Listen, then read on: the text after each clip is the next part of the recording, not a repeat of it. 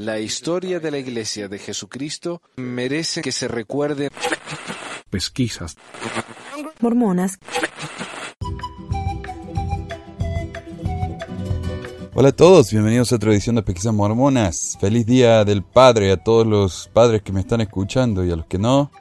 Está bien, ¿qué importa? Yo me acuerdo una vez, hace unos años, fui a la iglesia y antes de que tuviéramos a mi hijo y estábamos tratando de tener hijo y no podíamos. Y era tan deprimente, mira, años, años tratamos de tener hijo y no pudimos. Y fuimos un domingo a la capilla y era el Día del Padre.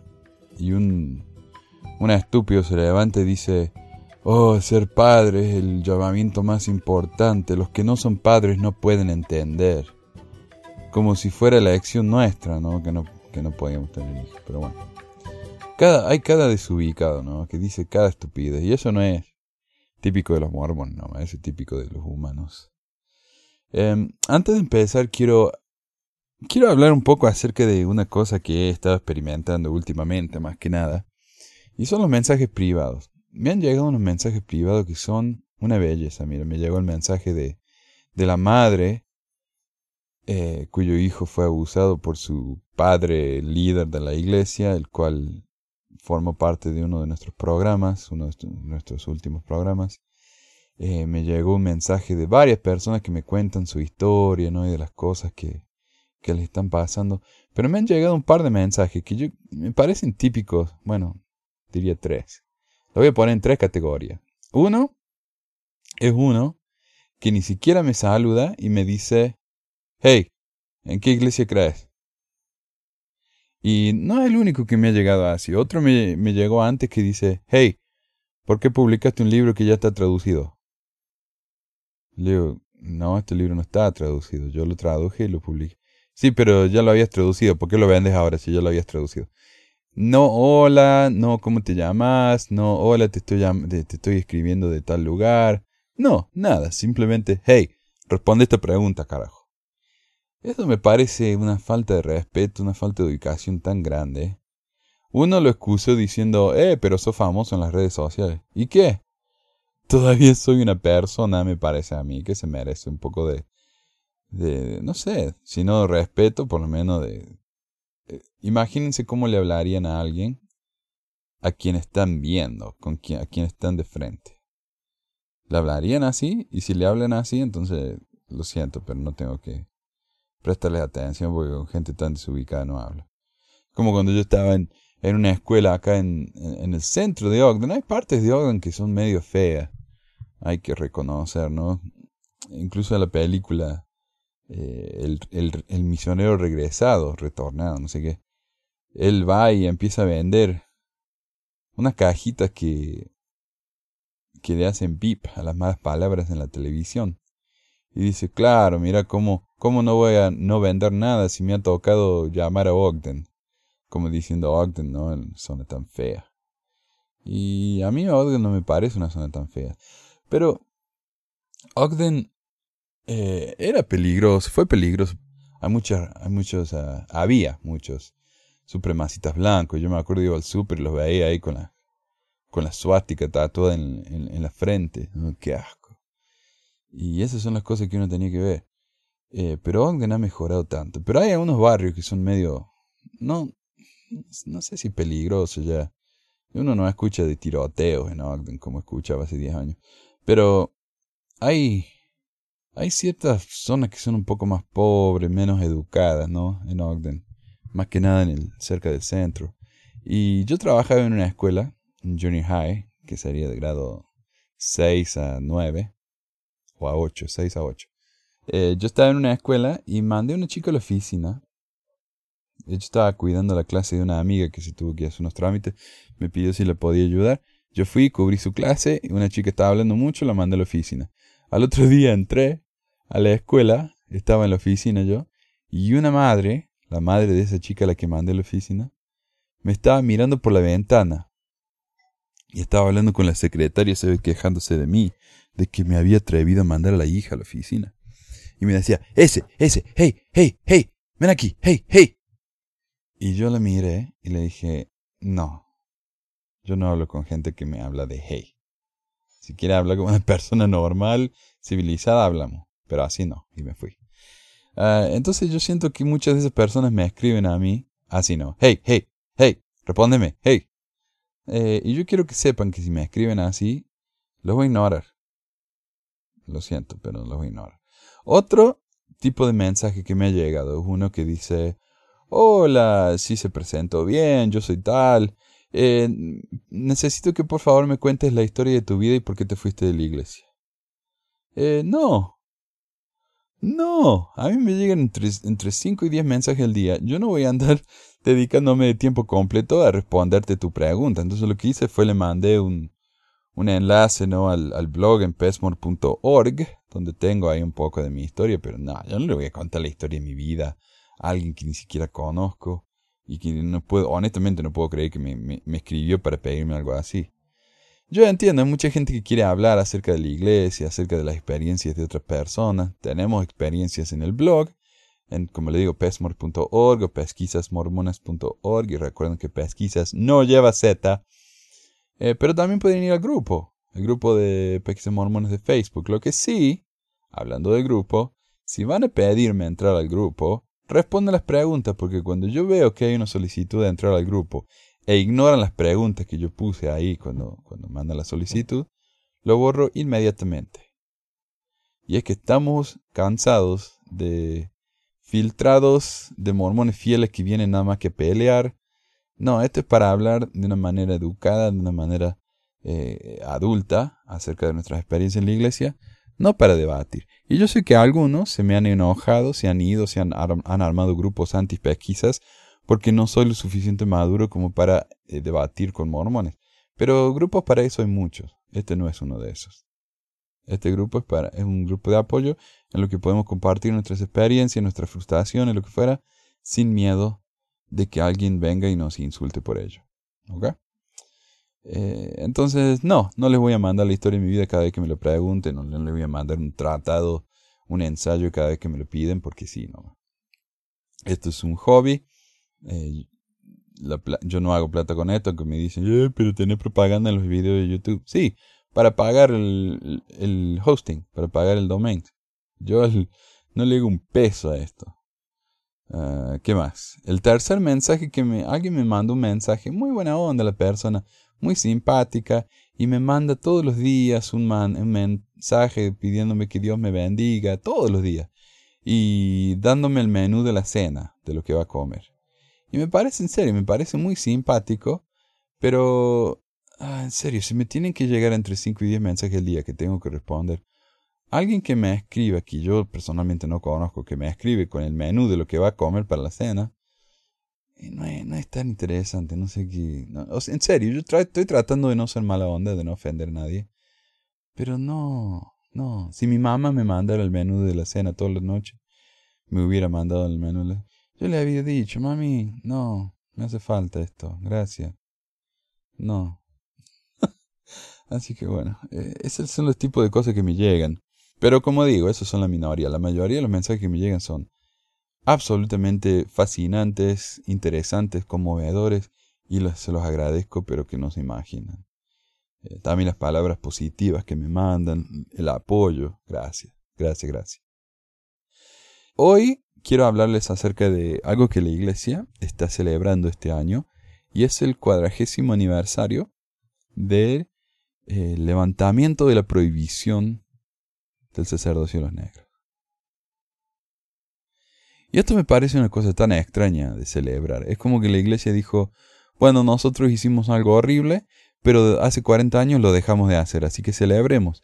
Yo, yo leí una comparación en Reddit que decía, un hombre viene a la casa y dice, querida, hace una semana que no te pego. ¿Te diste cuenta que hace una semana que no te pego? Y la esposa dice, sí, querido, gracias, gracias por no pegarme. Bueno, lo que quiero que hagamos es que hagamos una fiesta.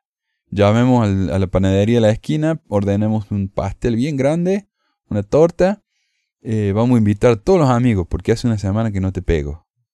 Y la mujer dice, pero querido, eso me parece necesario porque no pegarme es lo que deberías haber hecho hasta ahora. Sí, sí, yo sé. Eh, ¿Llamo entonces a la panadería? y, honestamente eso es exactamente lo que la iglesia está haciendo. Está celebrando el hecho de que dejaron de hacer algo horrible. Hace 40 años. Cuando ya el mundo entero había progresado, había pasado de eso. Pero ellos no, ellos seguían con sus cosas. Y la iglesia, eh, un- unánimemente, están diciendo que la prohibición del sacerdocio en los negros empezó con Brigham Young. Pero hay un par de artículos que yo encontré, uno es un artículo, uno es un libro, eh, que habla acerca de que no, la prohibición del sacerdocio en los negros empezó antes. Y yo sé que no es un tema muy popular porque a los mormones no les gusta pensar que José Smith puede haber hecho algo malo, pero esto es lo, que quiero compartir hoy con ustedes, que es una visión, una visión eh, alternativa. De hecho, uno de los el ensayo que voy a compartir se llama El origen de la negación del sacerdocio en los negros. Teoría número uno. Negación de Brigham Young y del sacerdocio en los negros. Una visión alternativa. Escrita por un tal Ronald K. Esplin, profesor de BYU y todo eso. Ah, y Esplin es editor de los papeles de José Smith, el gran proyecto ese del Departamento de Historia de la Iglesia. O sea que no es un cualquiera. Y esto fue publicado en BYU Studies. Y dice, el comentario histórico sobre el origen de la negación del sacerdocio en los negros sigue viciado por conceptos erróneos y faltas de pruebas. Bueno, este artículo es del 79. Desde entonces han habido muchos estudios eh, argumentando, ¿no? O, tratando de explicar el origen del sacerdocio, aunque todavía es un poco confuso. En, en serio, todavía no se sabe bien cuándo empezó, por qué, eh, y todo eso. La iglesia ha publicado un artículo diciendo que el, la prohibición de los sacerdotes negros era producto del racismo de su época, como que llamando racista a Brigham Young. Pero, ¿qué fue? ¿No? ¿Por qué se dio? ¿Por qué empezó? Hay, hay teorías, hay teorías. Y lo, lo interesante de este artículo es que al ser del 79 es de un año después de que se levantó la prohibición de los sacerdotes los negros. O sea que esto estaba fresco en la mente de la gente. Uh, y dice, incapaces de vincular la enseñanza directamente con José Smith o incluso con Nabu, los historiadores de dicha cuestión generalmente han recurrido a Brigham Young como el autor y han atribuido una motivación puramente personal o histórica en lugar de reveladora. Incluso si eso fuera cierto, y sugiero aquí una alternativa, está claro que la práctica se desarrolló en un lugar y una época diferente al que los historiadores han supuesto. Pero lo que sí dice este hombre es que, bueno, tal vez la teoría común es incorrecta, pero Brigham Young lo hizo no porque él quiso, sino porque realmente fue inspirado de Dios. O sea, echémosle la culpa a Dios. Y la iglesia hoy dice que no. La iglesia, bueno, la iglesia dice no sabemos por qué los profetas dijeron eso, pero probablemente fue una cuestión de cultura y fue algo incorrecto.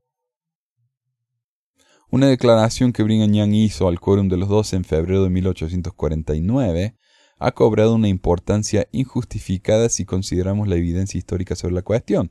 Algunos lo han visto como la documentación más clara de una política de negación del sacerdocio en los negros, pero no lo es. Tampoco es correcto representar esa afirmación como una declaración oficial de algún tipo mientras se ignoran sus implicaciones reales. Indica claramente una política o doctrina establecida anteriormente. No fue un pronunciamiento o una decisión, no fue el resultado de un debate o de una larga discusión. En 1849, el presidente Young simplemente respondió a una pregunta con una declaración improvisada de hechos que eran familiares para sus oyentes. En otras palabras, se considera que fue en esta reunión de la donde la negación del sacerdocio en los negros tuvo su origen. Aunque lo que más se cita, por lo que yo entiendo, es una declaración, y de la que vamos a hablar, que hizo Brigham Young en 1852 a la legislación de Utah, en la que dijo claramente que los negros no van a recibir el sacerdocio. Muchos cuando hablan de la negación del sacerdocio y de su origen, se refieren a eso. Este artículo habla de algo que sucedió tres años antes. Hay razones para creer que el apóstol Lorenzo Snow, quien hizo la pregunta, sabía de la política, pero que no conocía las razones doctrinales de ella. O sea, él está diciendo que ya antes de 1849 la gente sabía, antes de las declaraciones oficiales de Brigham Young con respecto al sacerdocio, los líderes ya sabían que los negros no pueden recibir el sacerdocio. Así que el 13 de febrero de 1849, El día después de ser traído al quórum de los doce, aprovechó la charla previa a la reunión para preguntar. No estamos hablando de Snow. De acuerdo con las minutas, la conversación se basó en el mesmerismo, o que era algo muy de moda en esa época, ¿no? El mesmerismo es la, eh, lo que ahora se llamaría la hipnosis, que era una, una, ciencia nueva en esa época. En el mesmerismo, hasta que el Elder Snow, Lorenzo Snow, presentó el caso de los africanos deseosos de conocer la, posibilidad de su redención. Todas las citas, como siempre, están aquí en el documento, el cual va a estar publicado en pesmore.com. Fue entonces cuando el presidente Young respondió con mucha claridad, indicando el motivo de la maldición. Parece ser que todos los, Parece ser que todos los presentes creían que había una razón. El recuerdo de Lorenzo Snow de esta reunión, registrada el 1 de octubre de 1890, enfatiza, aún más que las breves minutas de 1849, que el punto en cuestión era la razón de la práctica y si sería o no una condición permanente. O sea, ya sabían que los negros no podían tener el sacerdocio. Esa no fue la pregunta. La pregunta era ¿por qué? ¿Y cuándo se va a acabar? Por lo tanto, no fue esta la reunión donde se anunció oficialmente la negación del sacerdocio a los negros o donde finalmente se decidió. Para eso uno debe mirar a otro tiempo y en otro lugar. El 25 de abril de 1847, Diez días después de que Brigham Young y otros pioneros abandonaran el río Missouri por la Gran Basin en Utah, el apóstol Parley P. Pratt se dirigió a los santos en Winter Quarters.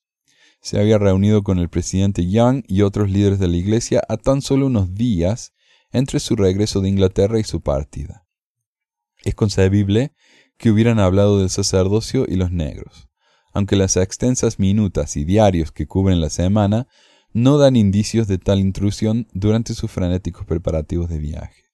Sin embargo, el aconsejar a los santos acerca, eh, acerca de la necesidad de mudarse al oeste lo más pronto posible, el elder Pratt se refirió de manera casual a la negación del sacerdocio en los negros.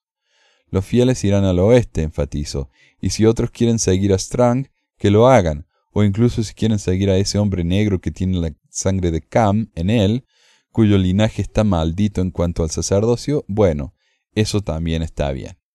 Eso es algo que dijo Pratt en 1847. Dos años de la declaración de Young en el 49 y cinco años antes de la declaración del 52 a la legislatura. Parece que el elder Pratt, quien estaba familiarizado con las reuniones de los doce durante mucho tiempo, entendía claramente la política, y si el comentario le hubiera sonado a su audiencia como una doctrina nueva, podríamos esperar que alguien lo hubiera notado en los diarios y minutas existentes.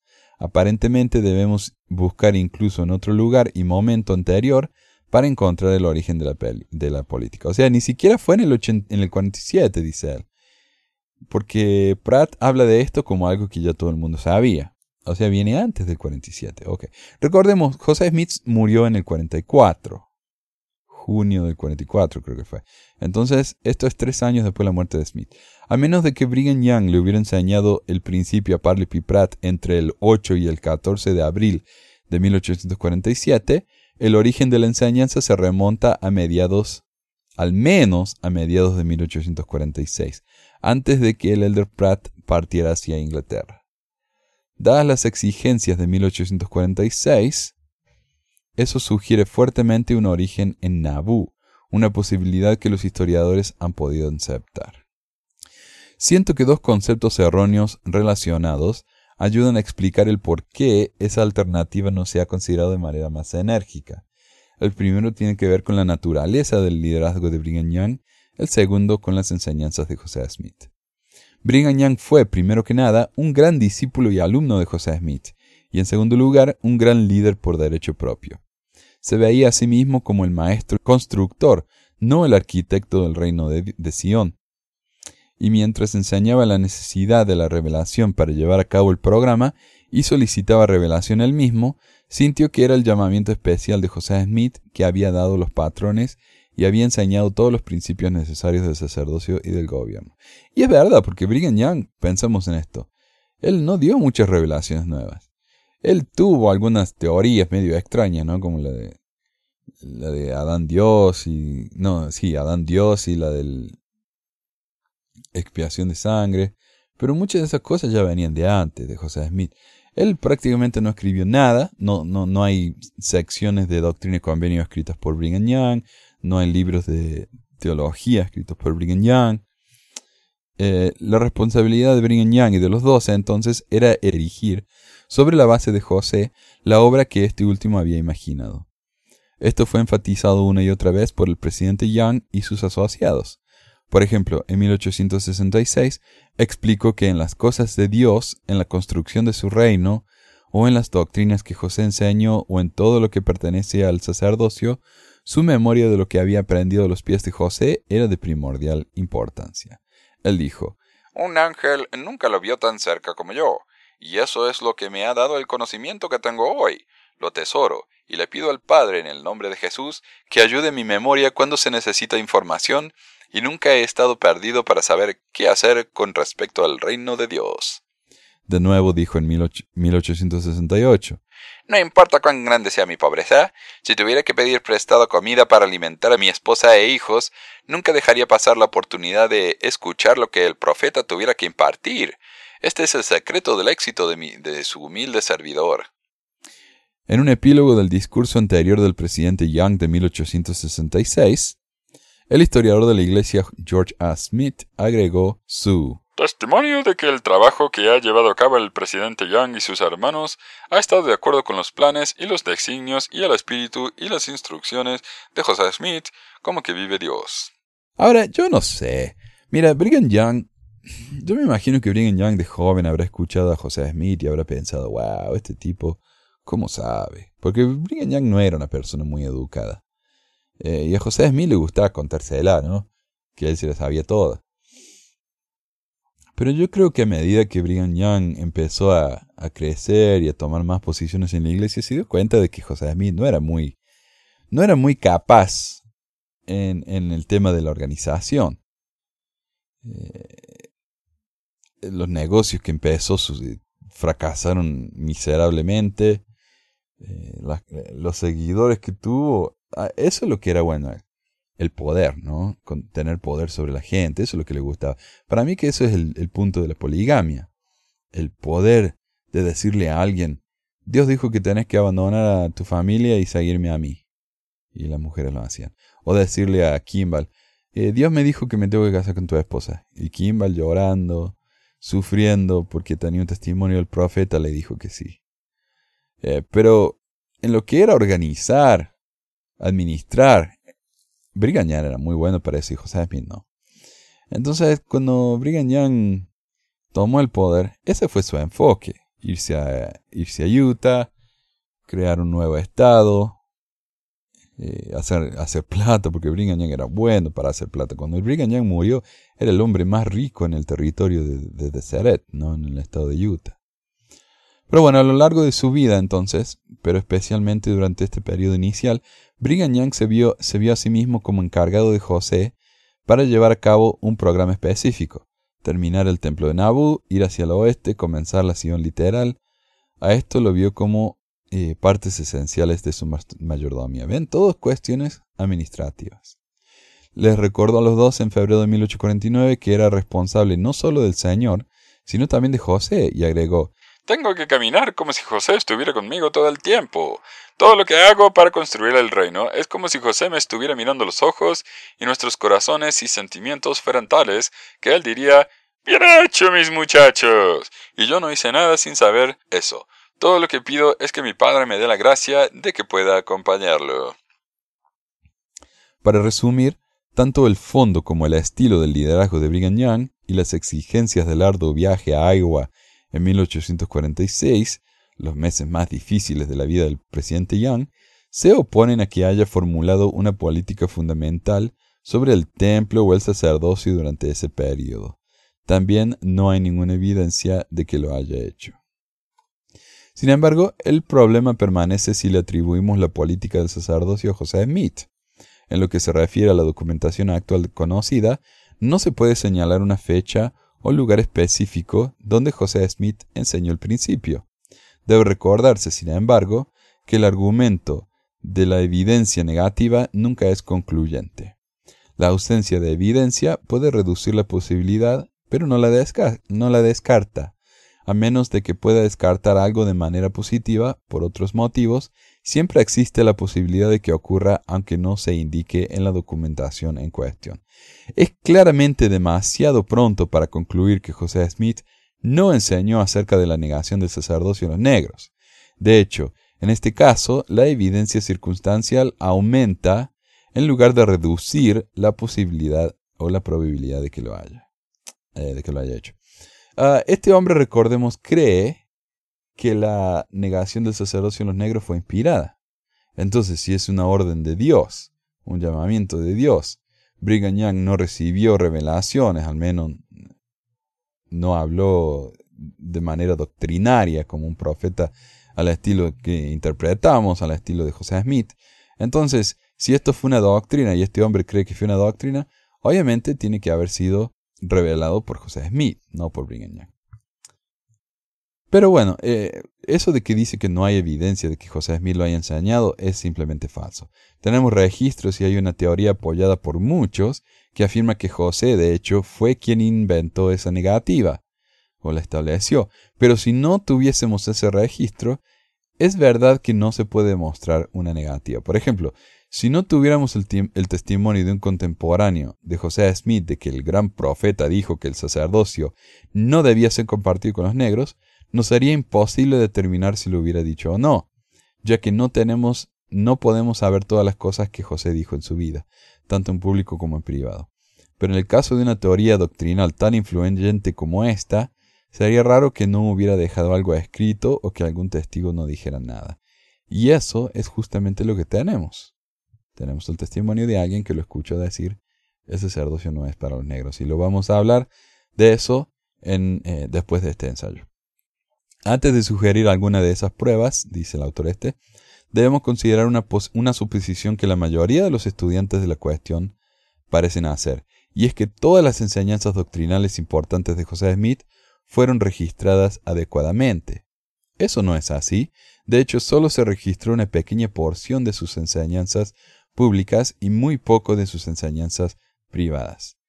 Dean Jesse, historiador de investigación del Departamento Histórico Sud, ha demostrado que de aproximadamente 250 sermones públicos mencionados en los diarios y minutas, eh, y seguramente José dio otros, tenemos una explicación bastante adecuada, notas, no informes literales, de solo 54 de ellos, sin mencionar las numerosas sesiones privadas celebradas con los doce y otros, especialmente durante 1843-1844, estos últimos no fueron registrados ni consideró que, que debían ser registrados. Más bien, fueron el foro apropiado para la enseñanza de los ministerios del reino, misterios del reino.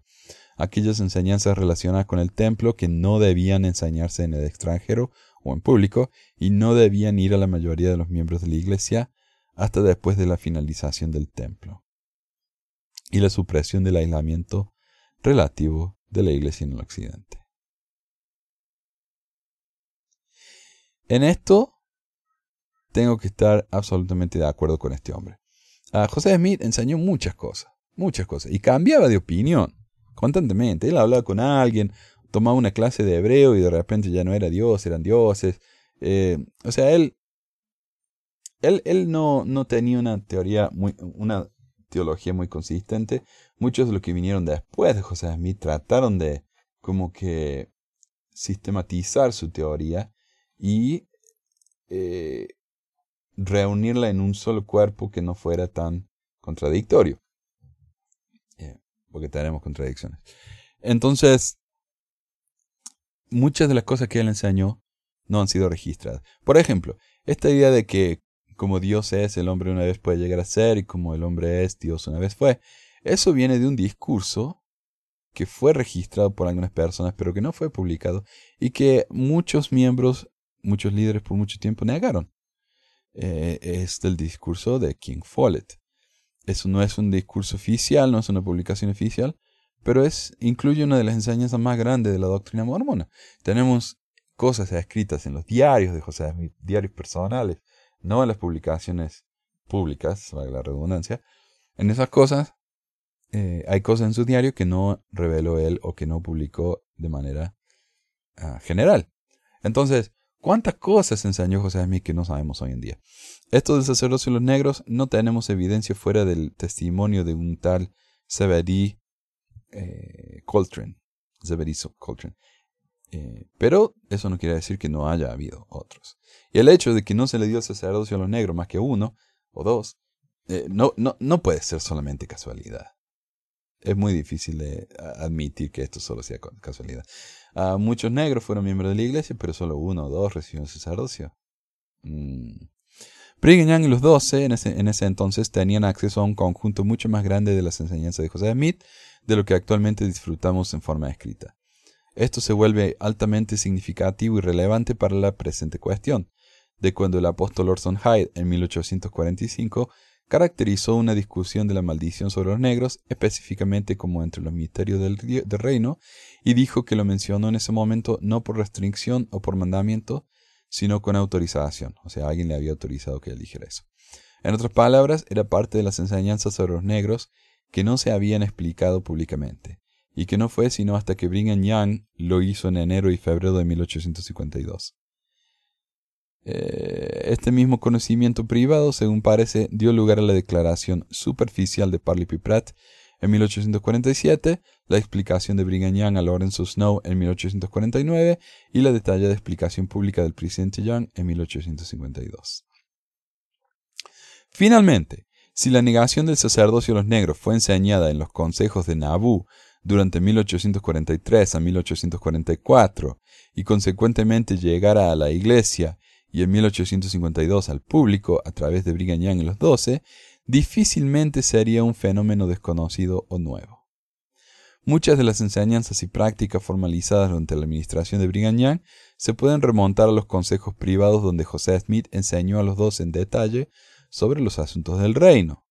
De hecho, parece mucho más convincente aceptar esta posibilidad, en armonía con lo que sabemos de Brigham Young y de José Smith en Nauvoo, que seguir creyendo, en ausencia de documentos, que Brigham hizo una innovación fundamental propia durante esos años tumultuosos de sucesión, construcción del templo, éxodo, principalmente. Ok. Ah, y yo quiero eh, dar apoyo a esta teoría por una razón específica. Brigham Young inventó muchas doctrinas propias. A saber, él inventó la teoría de Adán Dios, aunque no sabemos si José Smith enseñó eso, puede haber sido, y él inventó la teoría de la expiación de sangre. Ahora, con respecto a, al menos a la teoría de Adán Dios, que era puramente doctrinal, bueno, la teoría de la expiación de sangre también es doctrinal, pero tiene una, una práctica que no solamente era dramática, sino ilegal. Eh, pero eh, lo de Adán Dios, que es, solamente, es puramente doctrinal y puramente eh, teórica, no fue aceptada por los miembros de la iglesia. El profeta de la iglesia enseñó algo y los miembros no lo aceptaron.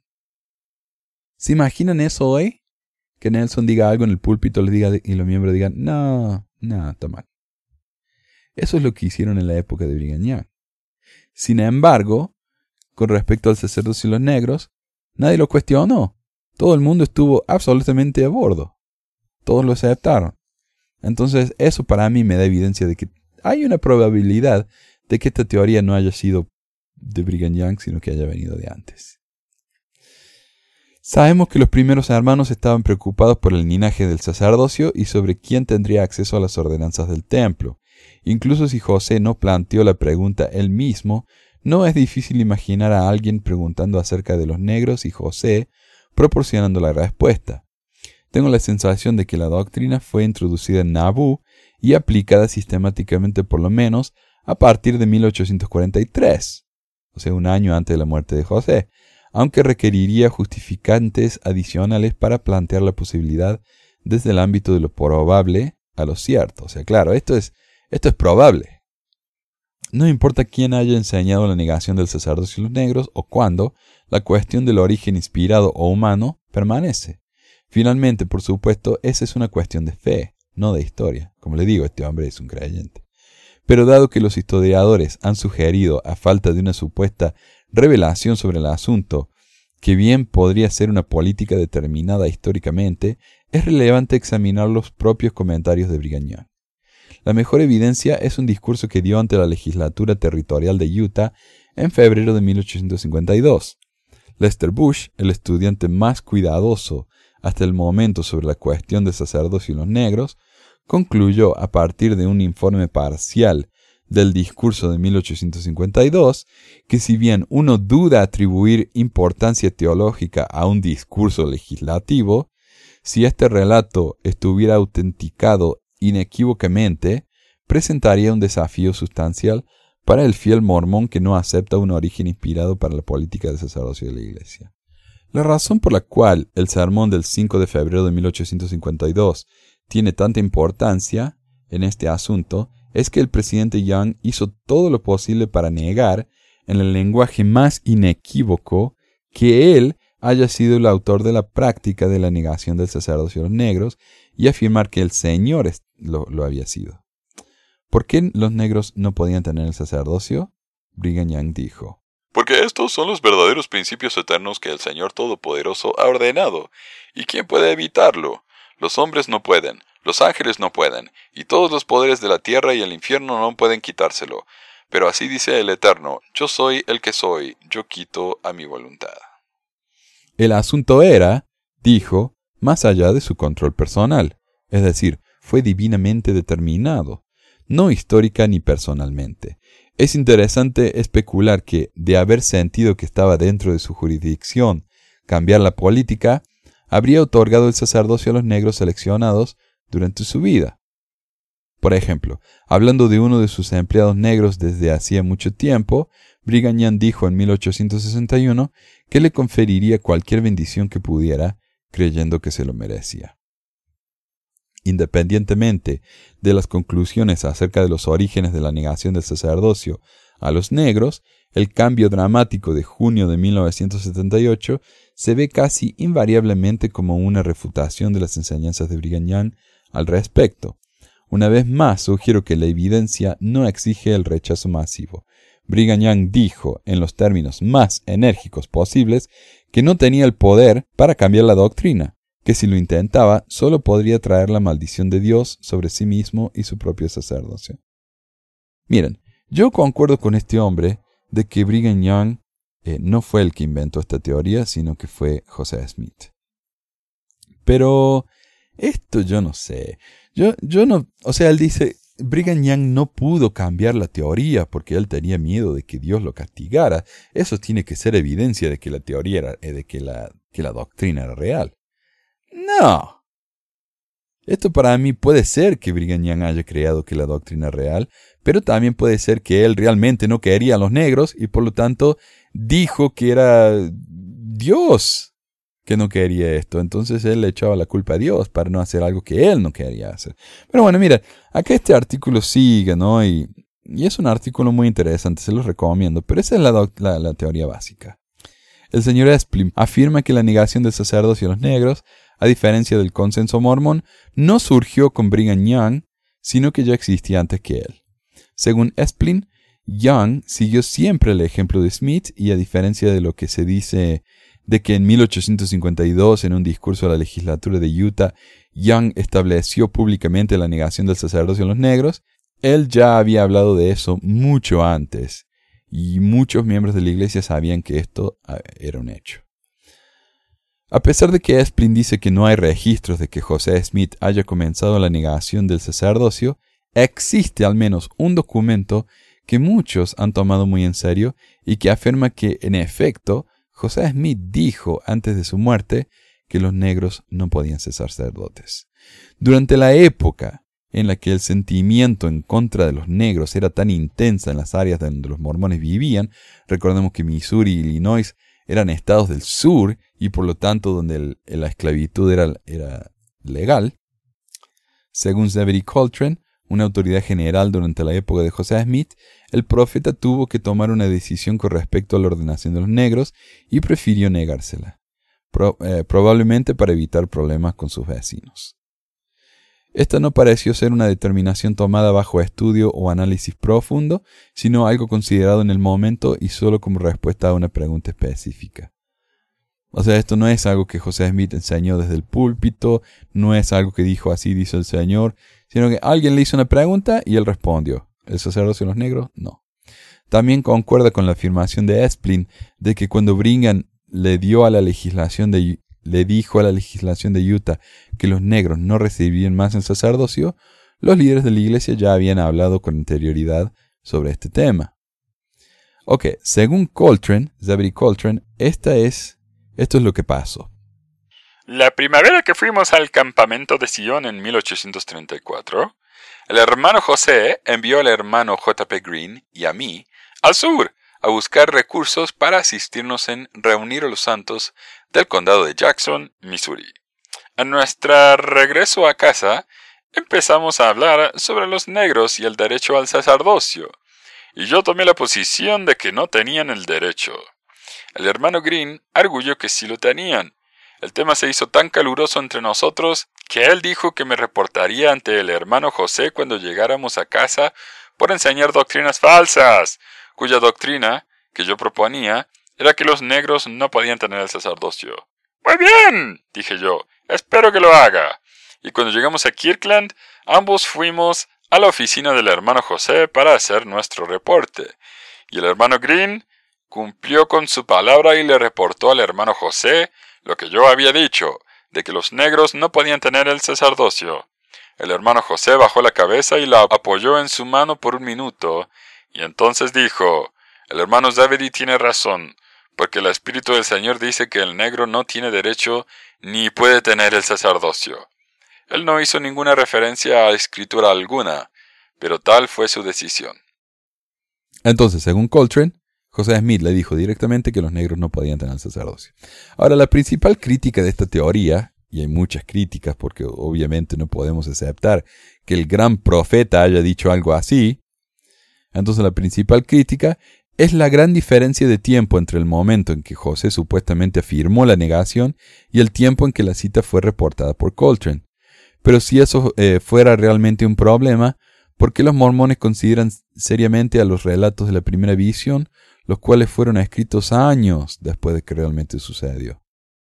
O los evangelios en la Biblia, que fueron escritos al menos 70 años después de la muerte de Jesucristo a esas cosas sí consideran serias y las, y las creen, pero a esto no.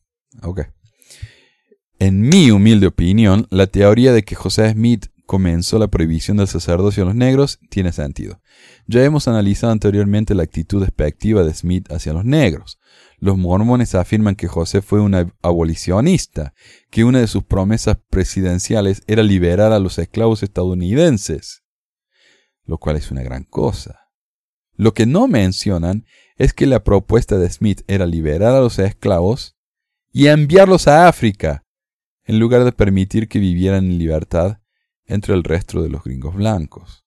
Estos eran esclavos que habían nacido hacía generaciones aquí en Estados Unidos, pero él los quería mandar de nuevo a África. Hablando de aquellos que criticaban a los dueños de esclavos, por ejemplo, Smith lo justificó, diciendo, Nadie puede decir que la gente de estos estados libres es capaz de saber las iniquidades de la esclavitud como aquellos que tienen esclavos. Si la esclavitud es un mal, ¿quién podríamos esperar que lo descubran primero? ¿La gente de los estados libres o la gente de los estados esclavos? Todos deben admitirlo prontamente, que los primeros deberían descubrirlo primero. Si este hecho es descubierto primero por quienes están principalmente implicados, ¿quién podría descubrir un remedio mejor que ellos? Y además, no son quienes poseen esclavos, personas de habilidad, discernimiento y candor. Yo no creo que la gente del norte tenga más derecho a decirle al sur que no debe tener esclavos que la gente del sur de decirle a los del norte que sí deben tenerlos. José pensaba que si los negros eran liberados, podrían llegar a una condición tan alta como la de los blancos pero por supuesto en su propio territorio, separados de los deleitables como él. Elder Hyde me preguntó sobre la situación del negro. Yo respondí, ellos vinieron al mundo como esclavos, mental y físicamente. Cambien su situación con la de los blancos y serán como ellos. Ellos tienen almas y están sujetos a la salvación. Vayan a Cincinnati o a cualquier otra ciudad y encontrarán a un negro educado que viaja en carruaje, y verán a un hombre que se ha elevado por los poderes de su propia mente a este estado exaltado de respetabilidad. Los esclavos en Washington son más refinados que muchos en posiciones elevadas, y los niños negros tomarán el brillo de muchos a quienes cepillan y sirven. Elder Hyde dijo, Póngalo en el mismo nivel y se elevarán sobre mí. Yo respondí, si yo te crío como mi igual y luego trato de oprimirte, ¿no estarías indignado? Hasta acá es una cita maravillosa, ¿no? La igualdad, la igualdad. Pero José Smith continúa, y esto es lo que la gente no incluye en las citas en las que quieren dejar quedar bien a José Smith. Esto no es incluido, pero esto es lo que José Smith dijo más tarde. ¿No estarías indignado y no tratarías de elevarte sobre mí? Como lo hicieron Oliver Cowdery, Peter Whitmer y muchos otros que dijeron que yo era un profeta caído y fueron capaces de guiar a la gente, aunque yo nunca traté de oprimirlos, pero siempre quise elevarlos. Si yo tuviera algo que ver con los negros, los limitaría por una ley estricta a su propia especie y los pondría en una ecualización nacional. En otras palabras, José pensaba que los negros tenían la misma capacidad que los blancos, pero si él tuviera la oportunidad, los liberaría y los separaría para que no hicieran lo que los mormones traidores hicieron en contra de él. Hay otra cosa que hay que entender, una cosa que a mí me causó muchísima curiosidad cuando yo estudié el tema de la esclavitud acá en Estados Unidos. Los yanquis del norte eran abolicionistas, ellos estaban absolutamente en contra de la esclavitud. Los confederados del sur, o los rebeldes como los llamaban, ellos querían la esclavitud, ellos estaban a favor de la esclavitud. Entonces José dice, bueno, los del sur deberían saber si la esclavitud es mala porque ellos son los que tienen esclavos, no los del norte. ¿Qué tienen que andar enseñando los del norte si ellos ni siquiera han visto a un negro? Entonces, los del norte, que estaban a favor de la libertad de los negros, eh, amaban a los negros de una manera teórica, de una manera teórica, porque cuando los negros estaban a su alrededor, ellos eran como, no, no, no, no, miren, yo, yo los quiero mucho a ustedes, pero váyanse a Canadá, váyanse a otros lugares, por favor.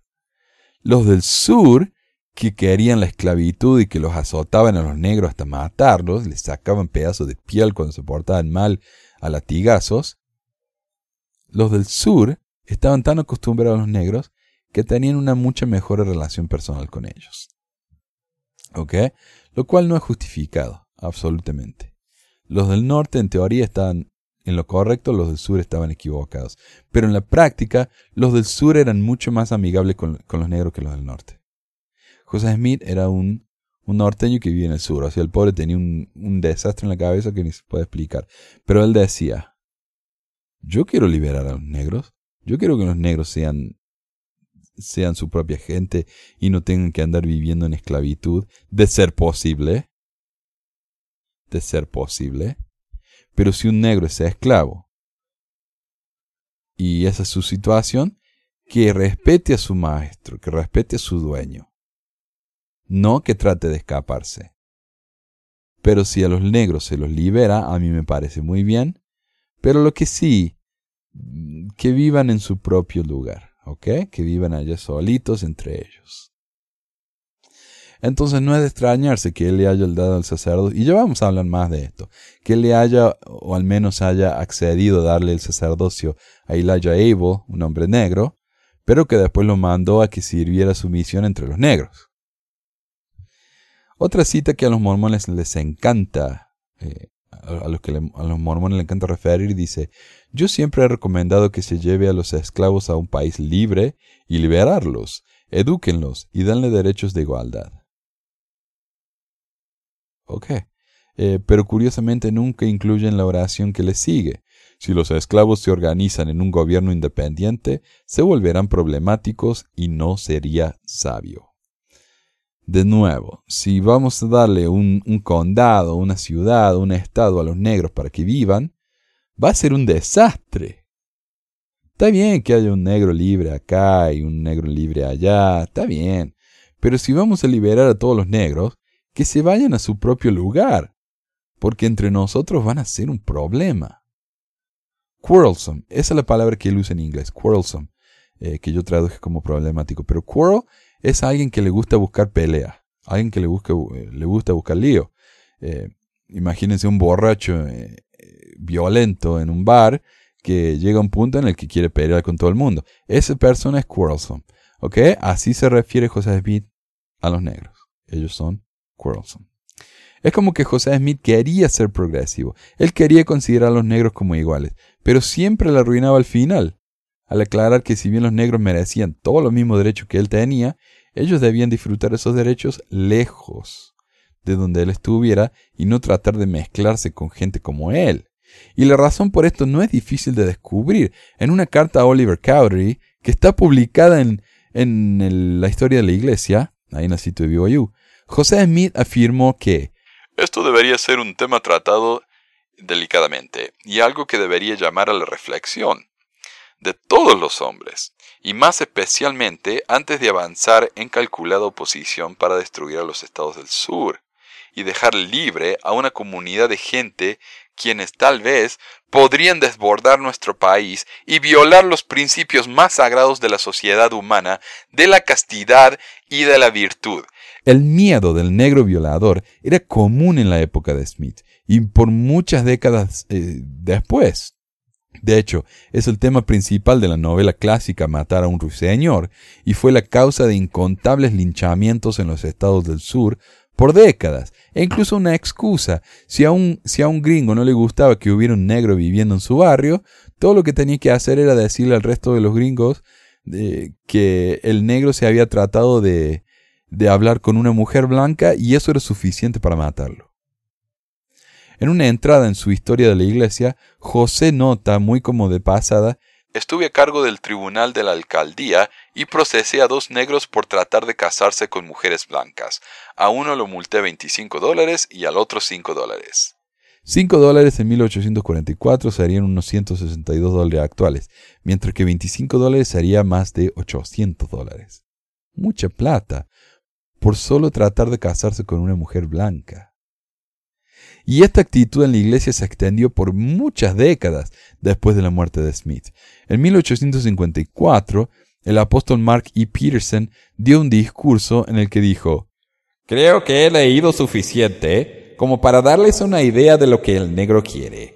Él no solo busca la oportunidad de sentarse en un café donde come la gente blanca, no está simplemente tratando de viajar en el mismo transvía o en el mismo coche pullman con gente blanca. No es que solo desea ir al mismo teatro que la gente blanca atiende. Basado en esta y otras entrevistas que he leído, parece que el negro está intentando la absorción con la raza blanca. No estará satisfecho hasta que lo logre por medios del matrimonio interracial. Ese es su objeto y debemos aceptarlo. No debemos permitir que nuestros sentimientos nos persuadan, ni debemos sentir tanta lástima por los negros que les vamos a abrir nuestros brazos y recibirlos con todo lo que tenemos. Recuerde ese viejo refrán sobre el pecado. Primero tenemos lástima, luego lo toleramos y finalmente lo aceptamos. Peterson no solamente piensa que la unión interracial es indeseable, según él, es un pecado.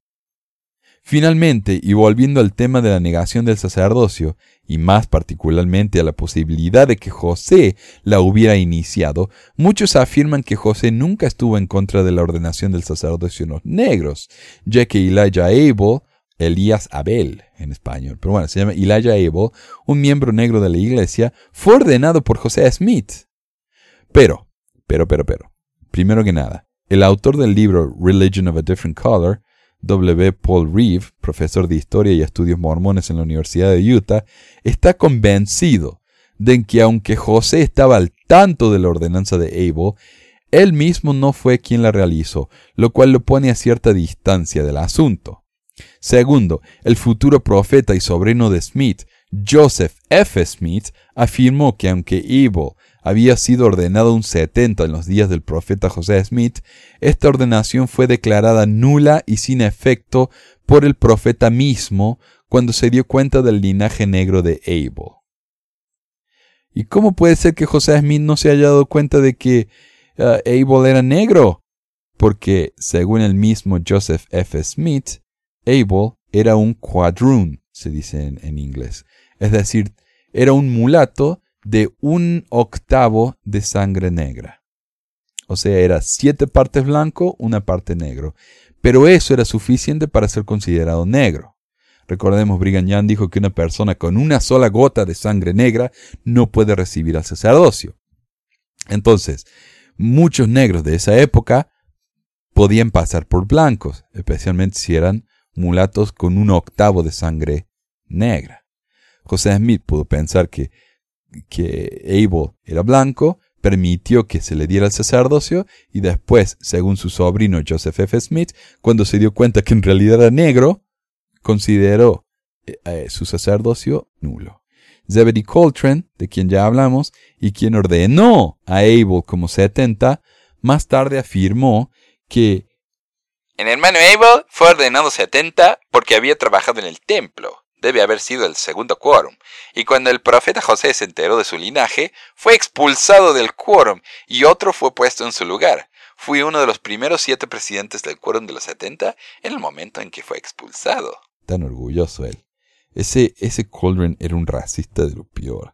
Él dice que cuando tuvo que darle, eh, ordenar los setenta a Abel, fue una de las experiencias más desagradables de su vida y espera que nunca tenga que darle eh, una ordenanza o una bendición a un negro por el resto de su vida. Años más tarde, en un discurso en 1961, Harold B. Lee, el profeta mormón de ese tiempo, o sea, si lo que dice el profeta mormón no es oficial, no sé qué es oficial, afirmó el distanciamiento del sacerdocio a los negros, reforzando lo dicho por uh, F. Smith. Él dijo, Algunos anuncian el hecho de que había uno de sangre de color, Elijah Abel, que fue ordenado 70 en los primeros días. Acuden a la cronología de la iglesia y encuentran la fecha de esta ordenación y sostienen eso como diciendo que nos apartamos de lo que comenzó hace mucho tiempo, pero olvidan que también en la historia de la iglesia hay otra observación interesante. El presidente Joseph F. Smith es citado en una declaración del 26 de agosto de 1908 cuando se refiere a Elijah Abel, quien fue ordenado 70 en los días del profeta y a quien se le otorgó el certificado de 70. Esta ordenación, cuando fue descubierta, fue declarada nuda por el profeta mismo e igual por los subsiguientes tres presidentes que le sucedieron al profeta José. De alguna manera, debido a un pequeño error, o un poco de falta de investigación adecuada, algunas personas llegaron a una conclusión que querían alcanzar y hacer que pareciera que algo que se había hecho en ese tiempo, de lo que nos hemos alejado y que ahora debería establecerse en orden. Claro, acá lo que dice Harold Billy es, algunos miembros de la iglesia se enteran de que Elijah Abel fue ordenado un 70 y dicen, Presidente, esto es algo que dijo José Smith. Esto es algo que hizo José Smith. ¿Por qué no lo hacemos más? ¿Por qué no hemos, nos hemos alejado de las enseñanzas del profeta y hemos dejado de darle el sacerdocio a los negros? A lo cual Harold Billy dice, eh, eh, eh, eh, eh un segundito.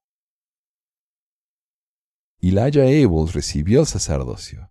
Elijah Abel era negro, pero fue un error. Y cuando José Smith se dio cuenta del error, eh, lo considero nulo. ¿Ok? Tal vez Esplin esté equivocado. Tal vez la declaración de Coltrane sea falsa o incorrecta. Tal vez José no fue el autor de la prohibición del sacerdocio a los negros y realmente comenzó con Brigham Young, como la iglesia afirma hoy. Lo que es yo, nunca voy a entender por qué los mormones se sienten tan defensivos de su profeta restaurador, defendiéndolo de su poligamia, de sus doctrinas extrañas, de su negación del sacerdocio a los negros, pero no tienen absolutamente ningún problema culpando a Brigham Young por todas esas controversias. Al hacer esto, es como si admitieran que los que vinieron después de Smith no son tan especiales como el gran profeta, que están en un escalón inferior, y que si dijeron barbaridades grandes como una casa, no es tan problemático como si José las hubiera dicho. Pero y si ese es el caso, ¿por qué se les caen tanto las babas cuando ven al profeta nuevo en la tele y lo escuchan como si fuera la versión mormona y más encantadora de Luis Miguel? ¿Por qué no seguimos el mormonismo original de José entonces, con sus mandamientos de salud, que prohíben la carne y las frutas fuera de estación, que incluyen la ley de consagración, el vino en las sacramentales, las esposas plurales para los elegidos, los dones de lengua en el templo y en las visiones colectivas de ángeles? Honestamente, esa iglesia de José me parece mucho más divertida, así que no me molestaría ir al menos para la Navidad y los casamientos, si ese fuera el caso. Bueno, excepto por la poligamia. Eso siempre me va a parecer una abominación asquerosa y bárbara.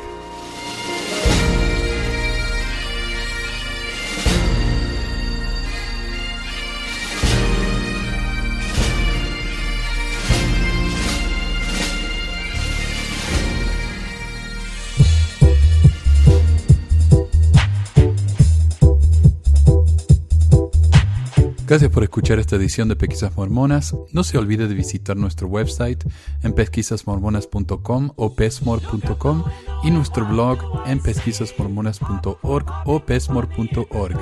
También tenemos un grupo de Facebook donde la discusión siempre es animada y si tiene un comentario, pregunta o hate mail, puede enviarlo a manuel.pesquisasmormonas.com.